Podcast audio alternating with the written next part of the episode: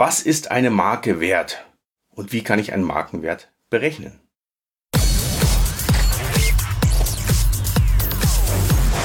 This is. Brand building, marketing and creative campaigns. Welcome to the show. Diese Episode dreht sich komplett um den Markenwert. Denn häufig gerate ich in Diskussionen, weil ich ein großer Fan von Brandbuilding bin und einem Markenaufbau, dass mir andere Leute sagen, naja, du mit deinem Brand-Zeug, das hat doch alles keinen Wert. Das ist zwar schön anzuschauen, aber ganz zum Schluss geht es doch nur um die Verkäufe und um die Marge. Und dafür gibt es aber auch ein ganz, ganz gutes Argument für Marken. Und wenn jemand so argumentiert, dass es nur um Verkäufe und um Marge geht und um nackte Zahlen, dann hat der Markenwert durchaus seine Berechtigung. Und natürlich war es auch so, dass immer sehr, sehr viele Brandbilder eine Berechtigung gesucht haben, warum sie denn das überhaupt machen. Denn auch firmenintern war es ganz wichtig, wenn hier Ausgaben stattfinden bei großen Companies, dass hier auch eine Berechtigung und ein Messen dessen passiert, was denn da ausgegeben wird. Ja, und so kommt es natürlich, dass sehr, sehr viele große Companies ihren Markenwert wirklich berechnen und zum Teil auch bilanzieren. Das ist jetzt natürlich eine Frage, äh, in welchem Land man bilanziert und wie das rechtlich funktioniert. Aber es gibt durchaus Länder, in denen der Markenwert, die Marke in der Bilanz auftaucht als relativ großer Wert. Jetzt ist es aber die Frage, wie wird das denn berechnet? Und kann man das denn objektiv überhaupt berechnen? das ist ja natürlich auch die Frage für den kleinen Private Labeler, Amazon-Händler, Online-Händler oder auch vielleicht Mini-Hersteller, der auf Amazon verkauft oder irgendwo im Internet. Was ist es denn überhaupt wert, meine Marke? Und hier und da ist es ja auch eine Frage, wenn man so eine Marke mal verkaufen möchte, kann ich denn diesen Markenwert auch ausrechnen? Ja, und es gibt sehr, sehr viele Ansätze, einen Markenwert zu berechnen. Allerdings gibt es einen, der gefällt mir ganz besonders gut und der heißt Preis-Premium-orientiertes Markenmodell. Und so kann ich einen Markenwert sehr, sehr objektiv ausrechnen. Also da ist nicht viel mit, ich messe mal irgendwelche Faktoren und leite irgendwas ab und ähm, habe dann irgendwelche komplexen Formeln dahinter, sondern das ist eine ganz einfache Berechnung, die auch jedem sofort einsichtig ist. Und die möchte ich euch mal zeigen an der Stelle. Die Berechnung funktioniert wie folgt. Ich habe zwei Produkte, und zwar ein Produkt A und ein Produkt B, die erstmal eigentlich identisch sind. Das ist die Grundvoraussetzung für das Ganze. Und das ist natürlich genau das, was wir im Supermarkt zum Beispiel sehen oder auch auf Amazon. Auch in ganz vielen Kategorien gibt es identische Produkte, die einfach nur eine andere Marke haben. Ja. Und genau an dieser Stelle kommt das preispremium-orientierte Markenmodell zum Einsatz. Und zwar, jetzt gehen wir mal davon aus, dass Produkt B eine Marke hat. Das heißt, gebrandet ist mit einer speziellen Marke, während Produkt A ein No-Name-Produkt ist. Wie man das auch immer nennt.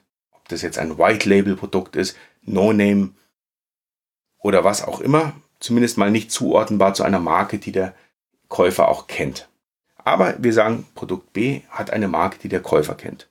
Ja, und jetzt geht es genau darum, wie viel ist der Käufer bereit, mehr zu bezahlen für das Produkt B mit der Marke, die er kennt, anstatt für Produkt A mit einer Marke, die er entweder gar nicht kennt oder die einfach gar nicht da ist, weil es ein White-Label-Produkt ist. Und genau diesen Wert kann man ausrechnen. Und das ist das Interessante, dass ich wirklich durch empirische Studien berechnen kann, wie viel ist der Käufer bereit, mehr zu bezahlen. Und genau da ist der Markenwert drin begründet. Das heißt, dieser Aufpreis ist ja eigentlich nur der Marke geschuldet, weil das Produkt A und B sind an sich vom Grundprodukt exakt gleichwertig. Das war die Definition. Das heißt, dieser Aufpreis wird bezahlt, weil das gebrandet ist mit einer speziellen Marke. Und das kann man ja raufrechnen. Das kann man raufrechnen über die ganze Firma, wie viele Produkte werden verkauft, wie viele Produkte verkauft die Konkurrenz und was ist die eigene Marke wert. Und genau so berechnen sich diese unglaublich großen Zahlen von Coca-Cola zum Beispiel. Eine der wertvollsten Marken der Welt. War zum Teil mal die wertvollste, schwankt immer so ein bisschen. Aber genauso werden solche Modelle berechnet, weil man die Cola dann vergleicht mit einer No-Name-Cola und äh, ab, ab, welcher, ab welchem Preis kippen quasi die Kunden und würden dann doch zu No-Name äh, greifen, wenn Coca-Cola vielleicht zu teuer wäre.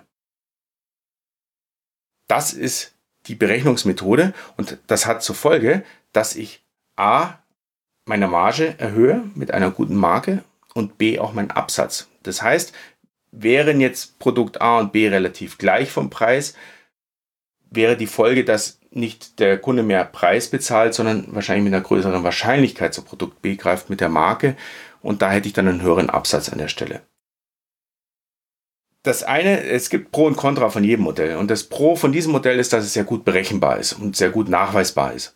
Das Contra von diesem Modell ist, dass es durchaus Marken gibt, die relativ günstig verkaufen, weil es einfach in der Marke begründet liegt, äh, die das aber dann schwerer nachweisen können, dass sie theoretisch auch teurer verkaufen könnten und der, der Kunde immer noch das Produkt kauft.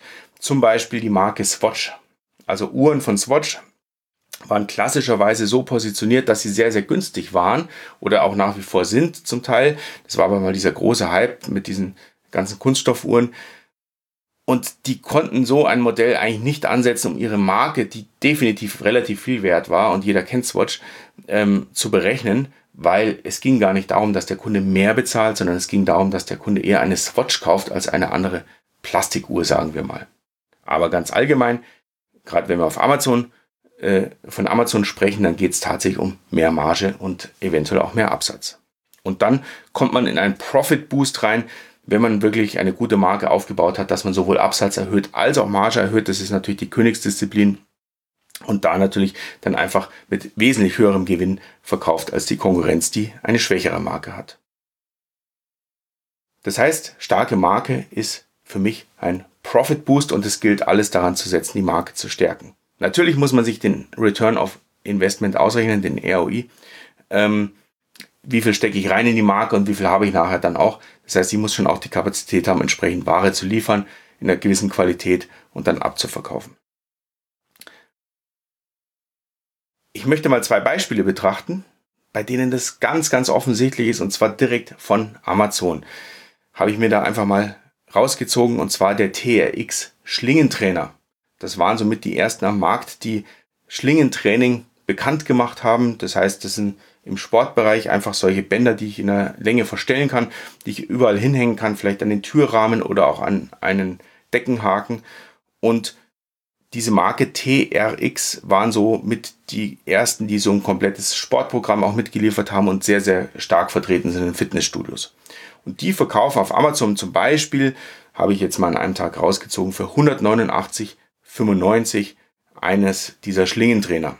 Was eigentlich relativ teuer ist für das, was Material drin steckt. Sieht man nämlich daran, dass ein Private Label Hersteller, und da gibt es irrsinnig viele mittlerweile, die Schlingentrainer verkaufen, das ganz äh, eigentlich exakt gleiche Produkt, also ist jetzt materiell nicht wesentlich äh, weniger wert, für 24,99 verkauft. Ja, und äh, wenn man sich das mal auf Amazon anschaut, die probieren das dann exakt gleich zu fotografieren, die Farben gleich zu machen in diesem Schwarz und dem Gelb und so weiter. Natürlich auch ein E-Book und ein Trainingsprogramm dabei und so weiter. Also vom, von der Qualität dieser beiden Produkte ist relativ wenig Unterschied. Aber genau hier greift natürlich dieses Preispremium-orientierte Markenmodell, weil TRX die große Marke ist. Die große Marke, die draußen in Fitnessstudios präsent ist, die ihre Marke einfach sehr, sehr gut aufgebaut haben und auch außerhalb von Amazon bereits aufgebaut haben. Und deswegen können die wesentlich teurer verkaufen. Und hier kann man wirklich den Markenwert sehr, sehr gut nachvollziehen, sehr, sehr gut ausrechnen und äh, sehr, sehr gut auch darstellen, wie das funktioniert in dem Fall. Ein zweites Beispiel auch aus dem Sportbereich, was vielleicht auch jeder kennt, ist die Faszienrolle. Und hier gibt es auch einen Vorreiter, zumindest in Deutschland. In anderen Ländern ist es anders, aber in Deutschland gibt es die Black Roll. Und weil die ist halt made in Germany, das ist eine deutsche Firma, die relativ schnell hier äh, dieses Produkt gelauncht hat und auf den Markt gebracht hat und auch eine sehr gute Firma dahinter steht. Und diese Black Roll wird verkauft für 29,80 Euro, also eine Faszienrolle zur Selbstmassage. Und eigentlich so ziemlich exakt die gleiche Rolle. Also ich will jetzt nicht in Details reingehen, aber von der Funktion her relativ ähnlich, sogar von der Optik ähnlich Zum Beispiel von einem beliebigen Private Label Hersteller für 19,96 Euro. Ja, es gibt eigentlich keinen Unterschied in dem Produkt, aber trotzdem ist die Black Roll mit ganz, ganz großem Abstand absoluter Bestseller in der kompletten Kategorie. Auch stückzahlenmäßig. Also nicht nur von der Marge, eine höhere Marge, höchstwahrscheinlich, weil die Herstellungskosten dürften relativ ähnlich sein, sondern auch von den Stückzahlen her verkaufen die wesentlich mehr als der Private Label Hersteller. Ja, und dann geht es sogar so weit, wenn so ein Produkt so interessant ist, wie die Black Roll, die Faszienrolle oder Selbstmassagerolle oder wie man sie auch immer nennt, dann kommt auch ganz schnell Amazon selber auf den Plan mit einer Amazon Basics äh, Marke, äh, die ja auf ganz vielen Produkten klebt, die aber relativ günstig dann angesiedelt ist und bietet hier auch eine Faszienrolle an, die sie Schaumstoffrolle einfach nennen. Amazon Basics Hochdichte Schaumstoffrolle für 11,99 Euro. Also hier sehen wir mal diesen unglaublichen Preisunterschied zwischen 11,99 Euro auf, äh, am, der unteren, am unteren Ende der Skala und 29,90 Euro am oberen Ende für eine relativ funktionsgleiche Rolle. Und hier spielt natürlich auch die Marke eine riesige Rolle. Ja, im wahrsten Sinne des Wortes Rolle. Das mal so ein kleiner Auszug, wie werden Marken bewertet, wie kann man Marken bewerten, den Markenwert ausrechnen und was hat es vor allen Dingen zur Folge. Und da macht es natürlich auch Sinn und Spaß, eine Marke zu launchen und Brandbuilding zu betreiben, wenn man tatsächlich zum Schluss dann auch mehr Profit rausziehen kann, sowohl in Absatzmenge als auch in Marge. Das so als kleiner Gedankengang. Ich wünsche viel Spaß beim Betrachten der eigenen Marke.